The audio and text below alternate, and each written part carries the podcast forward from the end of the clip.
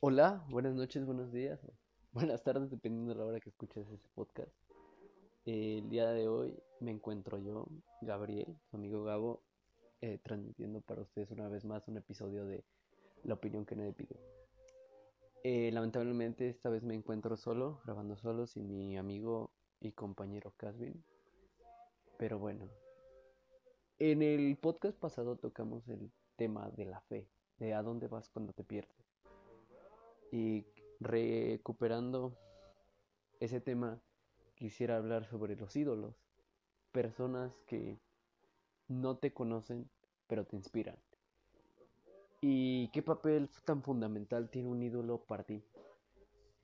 Y créeme que hay ídolos de todo, de todo tipo, así sean personas muy que no sean muy reconocidas o casi nadie conozca, para ti siempre va a tener un lugar especial esa persona, ese ídolo. Y al final, cuando tú tengas un mal día, una mala partida o cualquier cosa, ellos, ellos van a ser tus ídolos. Ellos van a ser una inspiración, una cosa que te va a decir, ¿sabes qué? No te rindas. Sigue intentando. Y hay ídolos de todo tipo. ¿Y qué sería este programa sin contarles historias personales? Eh, bueno, la gente que me conoce, yo soy muy fan de los videojuegos. Y dentro de los videojuegos hay un juego que se llama Rainbow Six Siege. En este juego eh, ya hay un sector profesional donde la gente ya juega por premios bastante grandes y todo eso, ¿no? Yo llevo jugando esta, este juego cuatro años y la verdad es que soy, sigo siendo bastante regular y nunca he salido del rango oro, que es como el rango medio. Soy un jugador, soy un jugador frustrado y estancado. ¿Y dónde está en, y se estarán preguntando, ¿esto qué tiene que ver con los ídolos? Dentro del escenario competitivo hay tres personas que me inspiran, que es Geometrix, se llama, es un jugador mexicano, LMJ, un jugador francés, y Shaiko, otro jugador francés. Tal vez estos nombres a muy pocos les suenen, pero el punto es que cuando me siento un mal jugador, cuando, cuando me siento abatido por cualquier tipo de partida que haya tenido, veo uno de sus juegos o sus mejores momentos y me inspira. Y creo que ahí es donde vas cuando te pierdes. A buscar inspiración. Ya sea dentro de ti o buscando algo que signifique para ti. Y no solo a nivel de juegos. Todos tenemos inspiraciones está el arte, la música, incluso nuestra propia familia, que a pesar de que muchos errores que puedan tener o bastantes cosas te desagradan en tu familia, va a haber alguien que te inspira. En mi caso es mi abuela y podría decirse que mi mamá. Pero es, es diferente tener un ídolo que, que no conoces, como por ejemplo es mi caso con estos jugadores, a tener ídolos que tú conoces, con los que tienes contacto. Porque los ídolos que tú conoces, honestamente no, no saben que existes o tal vez una que otra vez. Pero... Pero no les va a importar si fallas o no. Y tal vez esto suene muy cruel si lo analizas. Pero al final del día, para ti tienen un valor que tal vez sea bueno, sea malo darles dentro de lo que cabe, al final del día, siempre van a ser ese no te rindas.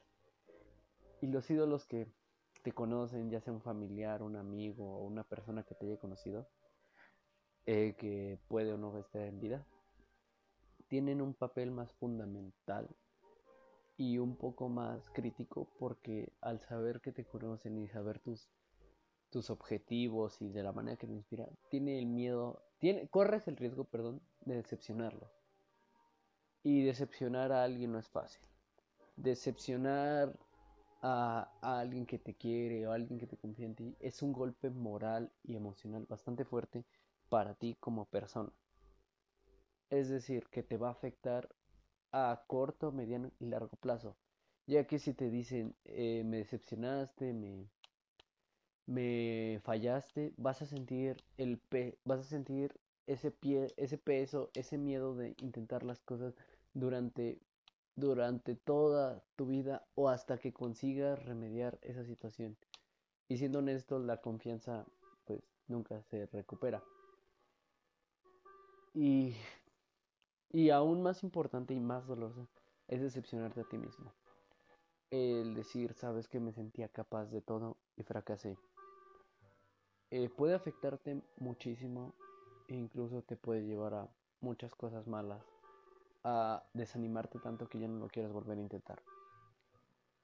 Y aquí es donde entra todo lo que te inspira, los ídolos. Y, por ejemplo, a mí una de las cosas que me inspira muchísimo es la música. Yo pasaba por muy malos momentos durante un año de mi vida, cuando entré a la preparatoria, a mi primera preparatoria, los cuales pues no fueron buenos para nada. No digo que todo fue malo, pero al principio sí y al final todo se iba reparando.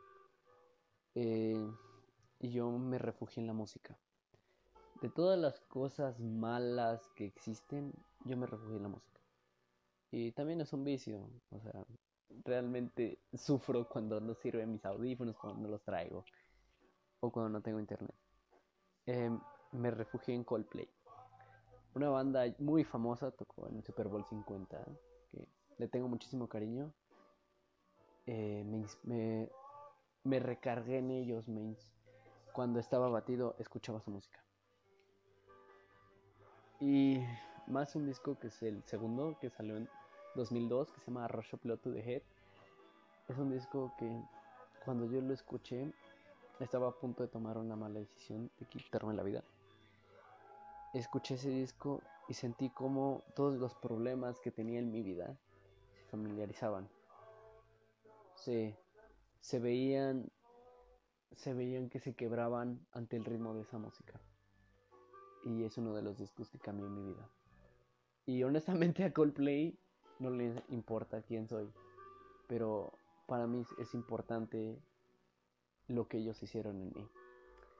Me ayudaron en muchos malos momentos, en, la en el amor, en la tristeza, en la decepción, en la desesperación. Y aquí cada quien tiene ídolos, hay algunos que van a conferencias de sus ídolos, como puede ser Odín Perón. Eh, no me acuerdo este nombre, pero es chino y mi mamá le gusta bastante. Pero dentro de eso es ahí donde vas a recuperar la fe. Y la vida no es fácil. Honestamente es de las cosas más complicadas que hay. Incluso aunque tengas todo resuelto, siempre vas a tener algo con lo que lidiar. Ya sea un problema externo a ti o un problema propio. Pero un consejo, busca siempre algo que te inspire. Siempre claro y siempre sea bueno, que te ayude a crecer como persona. Eh, un amigo, incluso una pareja. Porque ¿qué sentido tiene el amor si no te ves crecer? Si no te ayuda a crecer a ser una mejor persona. Eh, esa es mi idea sobre amar a alguien. Porque yo, bueno, al menos en mi familia, todo está lleno de relaciones estancadas, de relaciones donde eh, mi familia ya, mi tío anda con mi tía, pero pues ya no, ya no hay nada, está más por costumbre que por otra cosa. Y el estancarte emocionalmente, profesionalmente, nunca es bueno. ¿Por qué? Porque te creas un círculo, una zona de confort en la cual no sabes cómo salir y te da miedo intentar salir. Y eso pasa en, el trabajo, en cualquier ámbito, pero cuando pasa en una pareja, se vuelve una relación tóxica y perdida. Y es siempre que busquen una pareja o quieran intentar algo con alguien, intenten no estancarse, porque estancarse eh, es una de las peores cosas que hay y duele mucho y te pesa, te pesa estancarte como persona. Eh, pero al final siempre va a haber algo por lo que luchar. Todos tenemos una razón, más allá. Y hay cosas que te marcan, ya sean para bien o para mal. A mí me marcó ese disco. Me marcó tanto que decidí plasmarlo en la piel, en mi piel. Que tengo un tatuaje de ese disco en mi pecho. Y nunca dejes de luchar por lo que quieres. Inspírate. Busca tus ídolos. Encuentra ese empuje que te falta para seguir y ve por él. La vida se trata de fracasos, sí, y duele. y, no, y de frustración a más no poder. Personalmente soy una persona que se frustra muchísimo. Me frustra tener, no tener la razón en, en una respuesta, me frustra equivocarme, me frustra jugar mal, me frustra, no sé, discutir con mis amigos, todo eso. Y no puedes vivir toda la vida frustrado, porque si vives toda la vida frustrado no te vas a ver. Siempre va a haber pequeñas cosas por las cuales vas a decir, ¿sabes qué? Se siente bien, valió la pena toda esa frustración. Y al final, cuando logras tu objetivo, cuando tienes eso que tanto querías frente a ti o en tus manos, es de las mejores sensaciones del mundo. Porque es un placer que te da el poder ver y decir, ¿sabes qué? Incluso con lágrimas en los ojos, decir, ¿sabes qué? Lloré, sudé, sangré, me frustré, me decepcioné, pero al final aquí te tengo.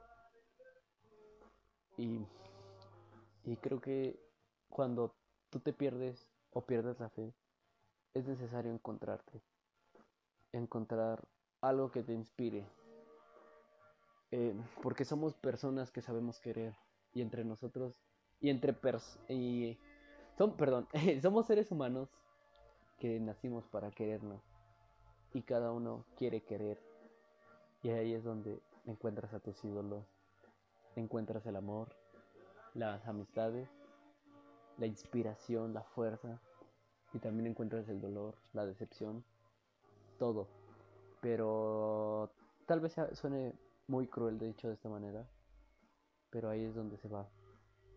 Y si la vida fuera toda felicidad, sería una vida vacía, porque no sabremos qué sería la felicidad sin conocer la tristeza. Esto fue hablando de frente, eh, y fue la opinión que nadie me pidió.